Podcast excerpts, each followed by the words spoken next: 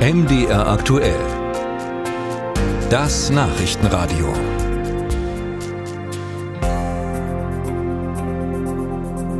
Zwar ist die Pandemie vorbei, weil Covid ja ins Endemische übergeht, aber nun erleben wir immer mehr Menschen, die dauerhaft unter den Folgen einer Covid-Infektion leiden. Aktuellen Studien zufolge hätten in Deutschland mindestens eine Million Menschen solche Symptome.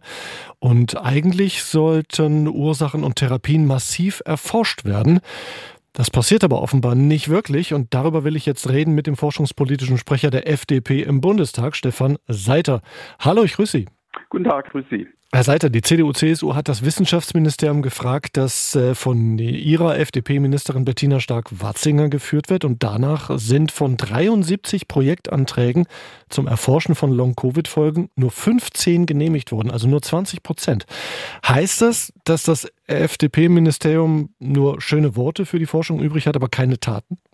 Das heißt es sicher nicht, weil ähm, es ist ja so, bei solchen Projektlinien wird ein Budget festgelegt das, äh, für den Haushalt und dann gibt es Bewerbungen. Und äh, es haben sich eben wohl 73 Projektgruppen gefunden, die da Anträge gestellt haben. 15 sind genehmigt worden. Und eine Quote von 20 Prozent bei solchen Projektlinien ist eigentlich schon eine recht gute Zahl. Es gibt auch Projektlinien, das sind nur 10 Prozent. Ja, aber hier haben wir ja wirklich auch ein dringendes Problem, wenn wir davon reden. Eine mhm. Million Menschen sind betroffen, müsste man da nicht mehr forschen? Das sehe ich. Ähm, es ist aber so, wir müssen natürlich die Projekte auch entsprechender Qualität äh, beurteilen.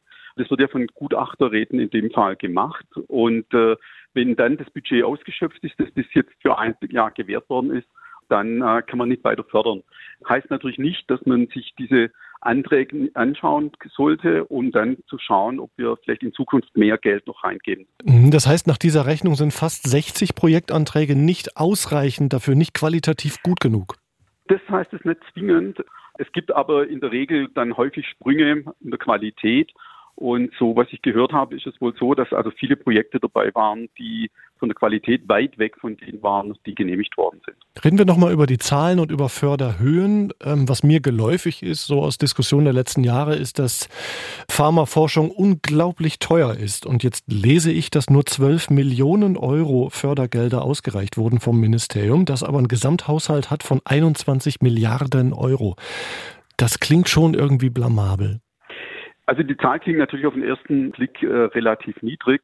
Es ist natürlich so, dass in diesen 21 Milliarden natürlich auch die gesamte Förderung für Institute wie Helmholtz, Max Planck, Fraunhofer letztendlich enthalten ist, dass natürlich auch andere große langlaufende Forschungsprojekte mit drin sind. Politischer Streit ist dennoch vorhanden. Die CDU wirft äh, ihre Ministerin Stark-Watzinger jetzt Untätigkeit vor.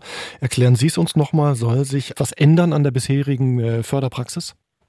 Also Untätigkeit würde ich das, äh, das stimmt ja natürlich nicht, das äh, muss man entschieden ablehnen, weil es sind ja die Mittel sehr schnell äh, genehmigt worden für 2021 und es ist ein ganz neues Gebiet und äh, wenn man Mittel bereitstellt, die dann nachher nicht abgerufen werden, dann äh, sagt die Opposition, ihr gebt eine äh, Förderlinie raus, die niemand interessiert.